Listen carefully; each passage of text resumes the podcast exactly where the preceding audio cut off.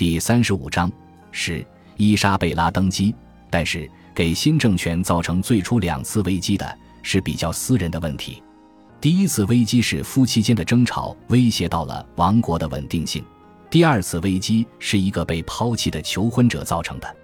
这些问题是在卡斯蒂利亚普遍而持续的社会紊乱、经济崩坏的大环境下爆发的。因此，伊莎贝拉不得不同时处置许多难题。首先是婚姻的危机。恩里克四世死后，伊莎贝拉并没有着急通知斐迪南。当时他正在自己家中，即阿拉贡王国的首都萨拉戈萨，距离塞戈维亚约一百七十五英里。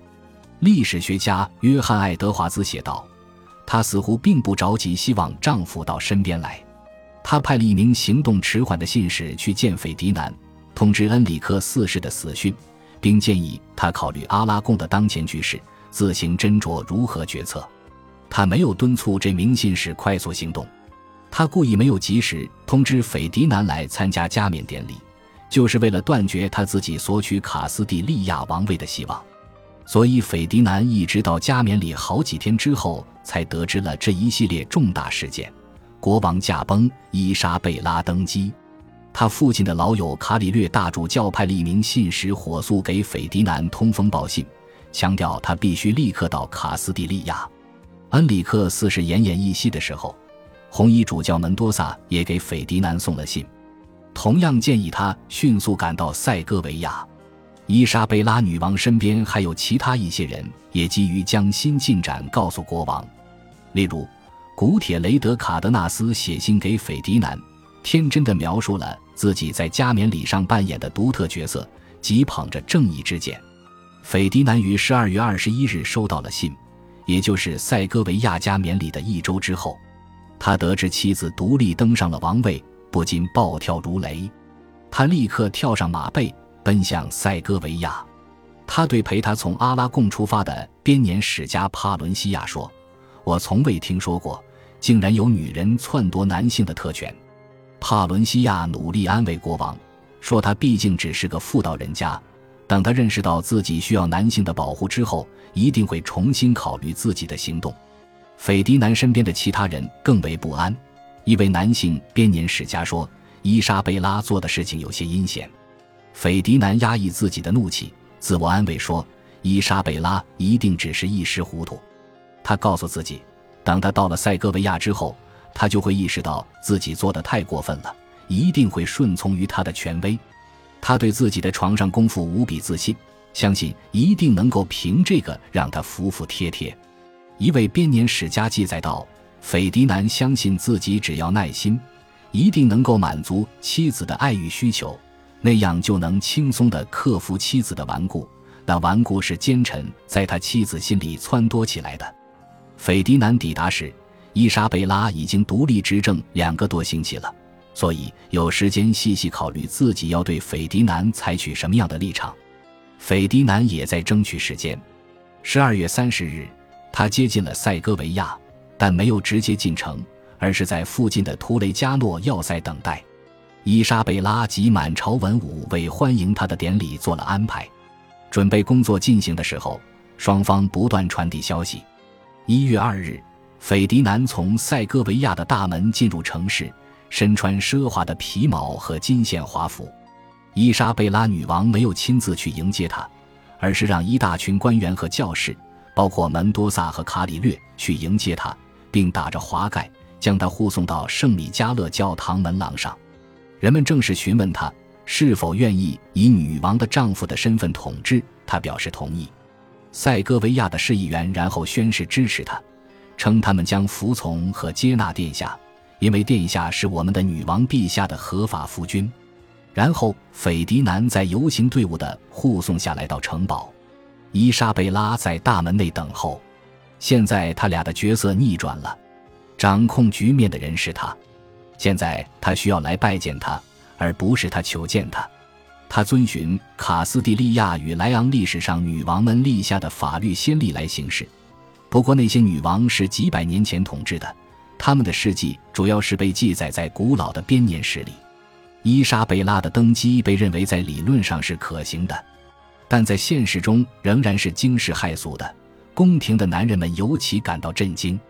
男性主宰世界是自然而然的事情，就连伊莎贝拉的支持者对如何处置局面也有点困惑和糊涂。学者在史册中寻找女性军权的先例。伊莎贝拉的登基虽然不是史无前例的，但的确十分不寻常。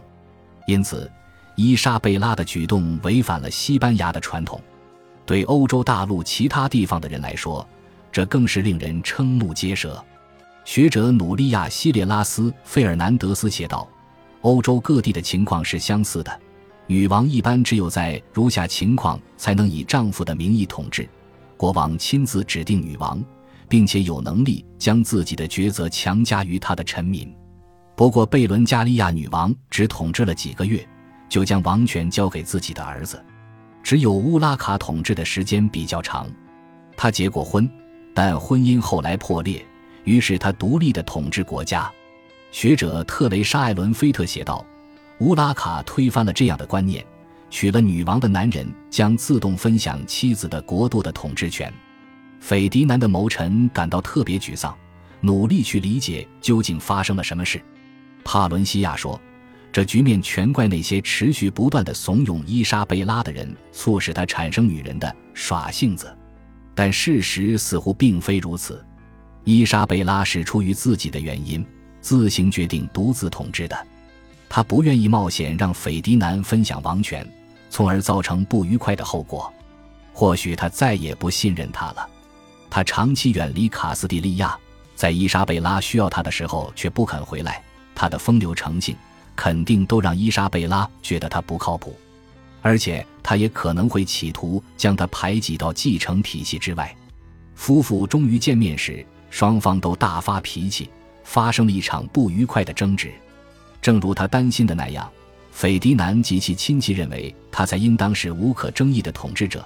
因为他是伊莎贝拉父亲的血缘最近的仍然在世的男性亲属，他的一些支持者相信女人没有治国理政的能力，但伊莎贝拉及其支持者坚称，卡斯蒂利亚与莱昂有女王独自统治的历史很悠久，最突出的就是乌拉卡女王，她在十二世纪初执掌王权。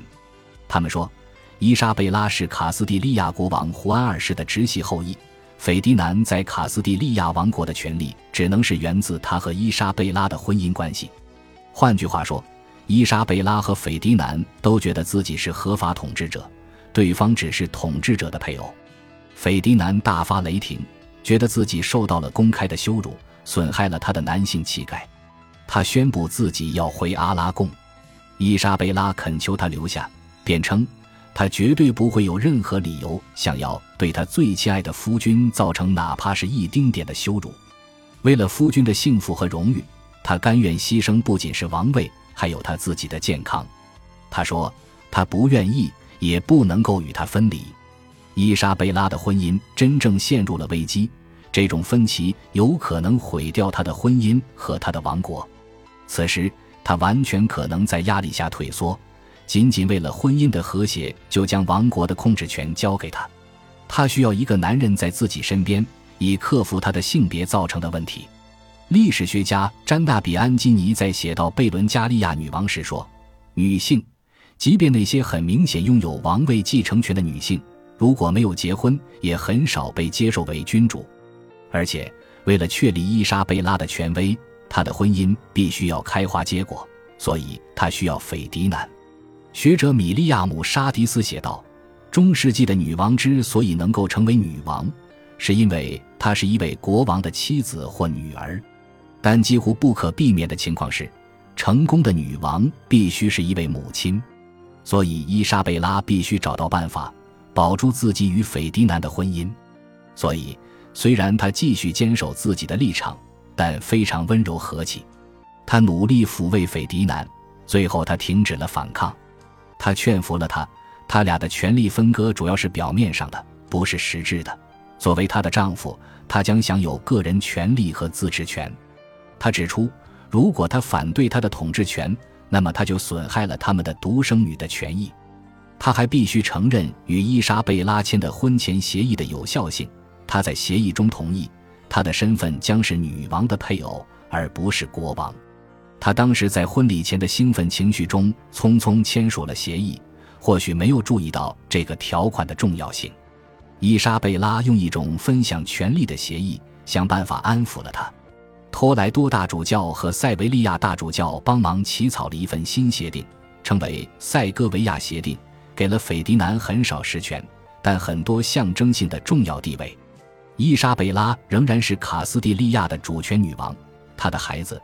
而不是斐迪南与其他女人所生的孩子将继承王位，但他们提议在公文、宣言、钱币铭文中将同时签署伊莎贝拉与斐迪南的名字，并且斐迪南的名字在前面。但卡斯蒂利亚与莱昂的主权以及任命官员和财政决定权都仅属于伊莎贝拉。感谢您的收听，喜欢别忘了订阅加关注，主页有更多精彩内容。